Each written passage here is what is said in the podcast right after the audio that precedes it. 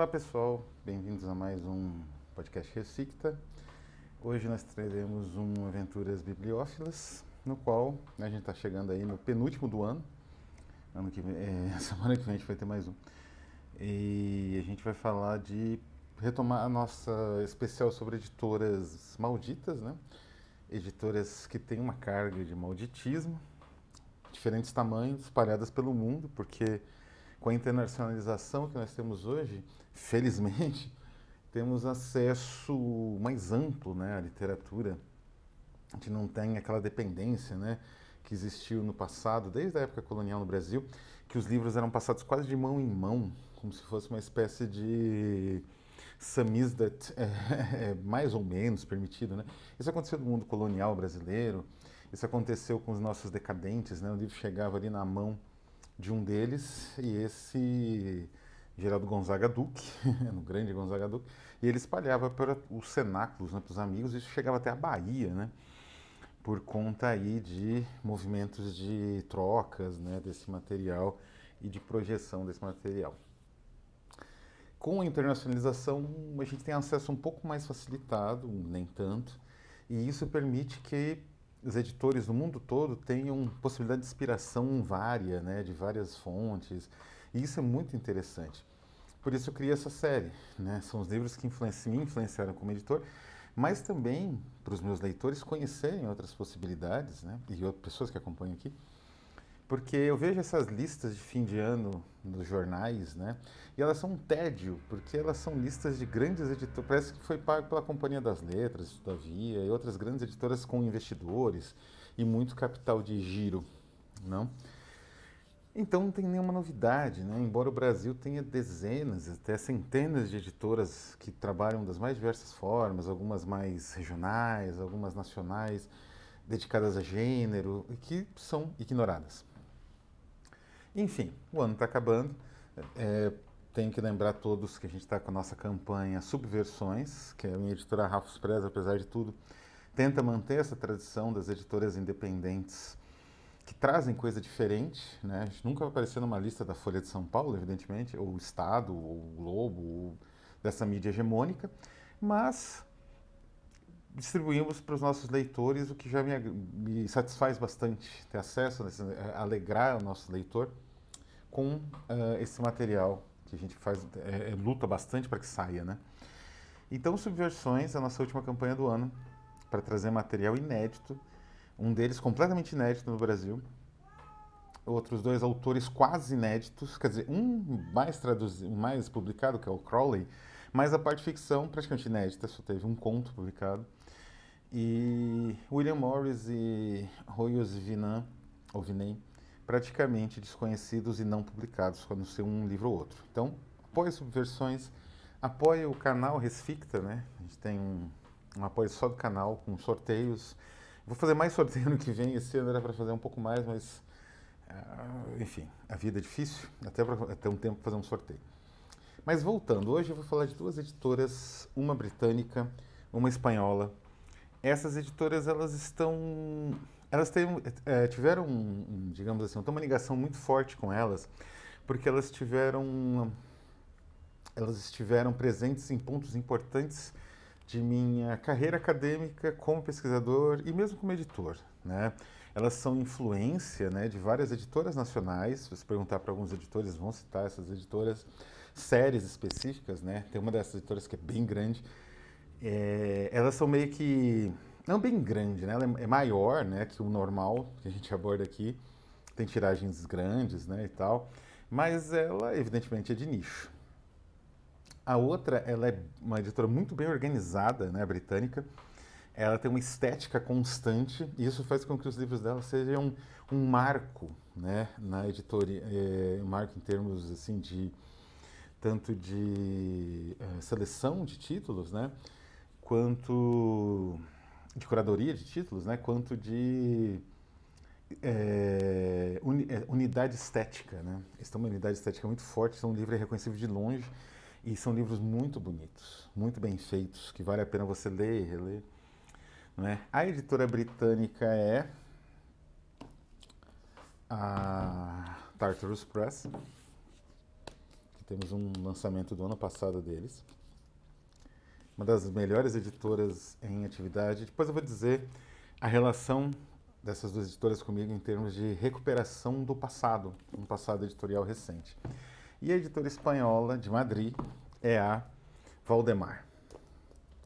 Né? Valdemar, cuja série gótica, essa série aqui, já tem mais de 40, 30 ou 40 títulos, é um dos grandes marcos editoriais em língua espanhola do século XXI, e, enfim, essa edição mesmo, acho que é dos anos 90, dos últimos aí 30, 40 anos, né? Uh, é, essa deixa de, de 89, não vem a data, mas tenho a impressão que sim. Enfim, 93, né? quer dizer, desde os anos 90, essa editora tem trazido títulos como este título aqui. O que, tem de marcante essas duas editoras? Bom, a, a começar então da Tartarus Press. Tartarus Press ela é, digamos assim, fruto da colaboração de dois escritores de grande, de imenso talento, né? que seriam mais conhecidos, teriam a obra adaptada pelo cinema, dirigido pelo James Wan, se fossem, se a gente vivesse um mundo justo, né? Que é, mas eles são muito apreciados pelos leitores da Rafus Press que já conhecem obras deles publicadas aqui no Brasil e tra inclusive traduzidas tanto por mim quanto por Fábio Wack, né? que é o Ray Russell, ou R.B. Russell, é o, o, nome que ele usa, né, o, o pseudônimo que ele usa como escritor, R.B. Russell, e a Rosalie Parker.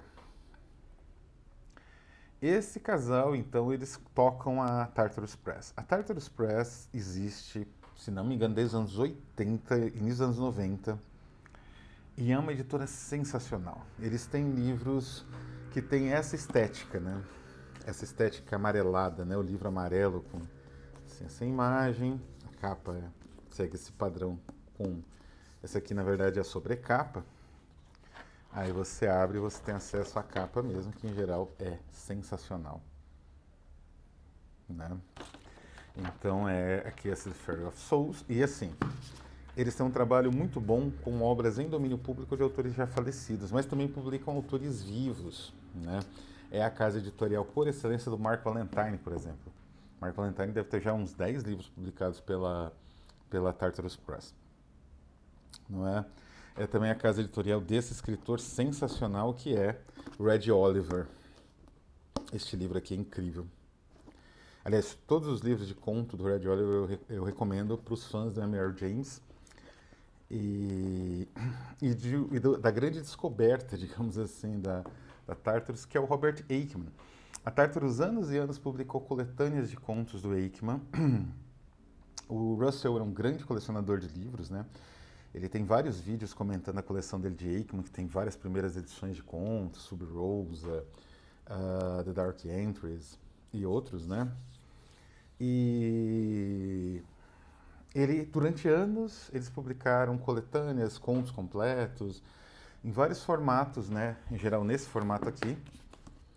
Era complicado porque era um autor falecido, mas ainda né, não em domínio público. Este aqui está em domínio público. Uh, era mais ou menos como o Red Oliver, só que um autor já falecido, bem mais difícil de você negociar né, os direitos. Então eles publicavam uma edição, esgotavam, lançavam uma outra parecida, a partir de uma outra, um outro princípio de organização. Né? Eles são exímios também curadores. Né? Eu considero o, o Ray Russell e a Rosalie talvez alguns, dois dos melhores editores que realizam curadorias de obras coletivas, né? Ou essas curadorias de contos, né? Tanto, tanto de autores individuais, como essa do Red, quanto de autor de coletivos, né? De vários autores. E eles então começaram a, a republicar a partir mais ou menos de 2011. Foi uma época que eu descobri o fórum do Thomas Ligori. Já vou. O Thomas Ligori tem a ver com essa editora aqui, mas é, é só incidental. O fórum Thomas Ligori, o próprio Thomas Ligori participava. E é, foi por ali que eu conheci o Wakeman, esse fórum, isso no de 2011. que eu procurava obras mais radicais publicadas em tiragens pequenas, né, que lembrasse um pouco o material que eu estava estudando de Baller, de autoria de J.G. Baller, que publicou assim com pedaços, né, fragmentos do seu Atrocity Exhibition. Bom, encontrei então Eichmann e eles começaram a partir do início então dos anos 2010 a publicar Eichmann a, os livros como foram mais ou menos planejados, porque tem diferença das edições americanas, da, tem edições que foram lançadas nos Estados Unidos, de vários contos diferentes, as edições que depois saíram aí pela Scribner, né, por grandes editoras, Bloomsbury, é, também tem uma outra configuração. A, a Tartaro seguiu mais ou menos a que o autor imaginava, e que, que ele seguiu nos primeiros livros, né? Dark Entries, Rosa, etc. E é um material com este acabamento aqui. Né?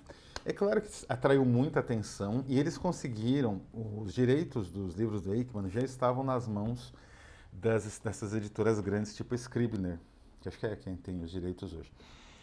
Só que a, a, a Tartarus é tão boa, tão habilidosa, tão interessante para você ter uma edição de luxo de um autor como Aikman para você poder utilizar até como uma plataforma para divulgação desse autor, que a editora grande aceitou que eles relancem, eles só não podem lançar uma versão digital, eles também têm versões digitais desses livros aqui, muito boas, muito bem compiladas, assim, sem erro nenhum de digitação, às vezes com um ou outro errinho, que eu uso direto para pesquisa também, essas versões que eu consigo direto com ele, por preços mais módicos. Né? É, então eles é, começaram a lançar o, o Eichmann, né, nessas edições de capa dura, e uma coisa começou a, a ampliar-se. Né? Hoje o Eichmann é reconhecido até por Mariana Henriques, né? ele se tornou um autor de uma certa relevância no, né, uh, teve tradução português, que eu, aliás, participei. E o Ray foi uma pessoa muito gentil, participou de várias lives, né, em multilingua, uh, multilinguagem, né, em português e inglês, uh, com tradução simultânea. É, ele participou, né, o Ray é um gentleman, né, poucas pessoas são tão educadas no mundo editorial global, digamos assim, quanto o Ray Russell uma pessoa que eu tenho uma imensa admiração. Então ele, graças a ele, eu descobri o Wakeman, né? Mas como eu falei, foi através do fórum do fórum Ligori. Mais para frente vou falar mais desse fórum. Tem bastante coisa engraçada sobre ele. É, é, permanecendo foram muitos anos, mais de cinco ou seis anos. E conheci muita coisa ali. E o que, que isso tem a ver com a, a editora espanhola da vez, né? A Valdemar a Valdemar lançou Ligori em espanhol. Não é? Eu adquiri o Ligori espanhol dentro da minha tese, né, da, da feitura da minha tese. Depois doei os títulos para a Biblioteca do Unicamp, estão disponíveis lá. Acho que é um noctuário e... Acho que não sei se tem mais algum. E a, a, enquanto que a Tartarus, como eu falei, tem um foco tanto na descoberta de autores como este, quanto na, no lançamento de autores como Red Oliver. A gente tem também aqui uma obra incrível que eles lançaram, que é esse House of Oracles, do Thomas Owen, né? é um escritor da escola belga de estranheza, companheiro de Jean Rey. É, é sensacional esse livro aqui. Foi lançado e já está esgotado faz muito tempo, é bem difícil de achar, pela uh, Tartarus que recupera. Ele, ele não está em domínio público ainda. Eles negociam, lançam, né? É uma editora pequena que tem uma, uma, uma, uma auto-organização muito boa que permite que eles consigam gerenciar lançamentos de autores como, como eu falei, como autores grandes, né? Como, como um Eichmann. A Valdemar, por outro lado, ela já é uma editora grande. Desde os anos 90, né? Essa edição, essa série gótica, está com os pontinhos em cima.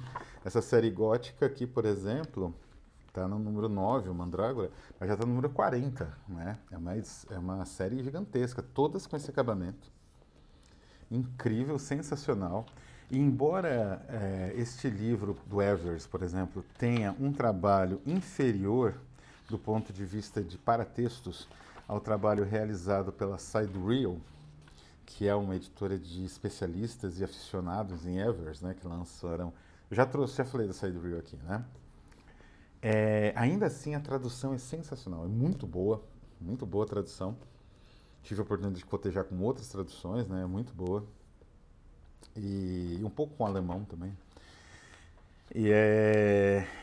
Enfim, é, um, é, é uma editora que traz para o leitor espanhol, um, de Madrid, né, editor, uma, digamos assim, uma multiplicidade de obras, em geral em domínio público, o foco deles é mais o domínio público. É, de vez em quando, assim, eles têm um foco também muito forte em coletâneas, como essa aqui, que é o Frenesi Gótico. Excelente coletânea, aliás. Essas coletâneas, elas, é, ao invés do trabalhar como o Ray e a Rosalie, de forma mais direta com os livros, né? Com a seleção e tal, aqui eles convidam, em geral, especialistas muito com muito conhecimento na área, para montar as coletâneas, elas ficam muito bem feitas, muito sistemáticas, né? Essa coletânea, por exemplo, foi montada pelo Juan Antônio Molina Foix, que é um grande, né, um, um grande conhecedor do, de uma literatura ali do século XVI, XV, XVI até o XVIII, né? Então ele monta uma coletânea excepcional, introdução é primorosa, né?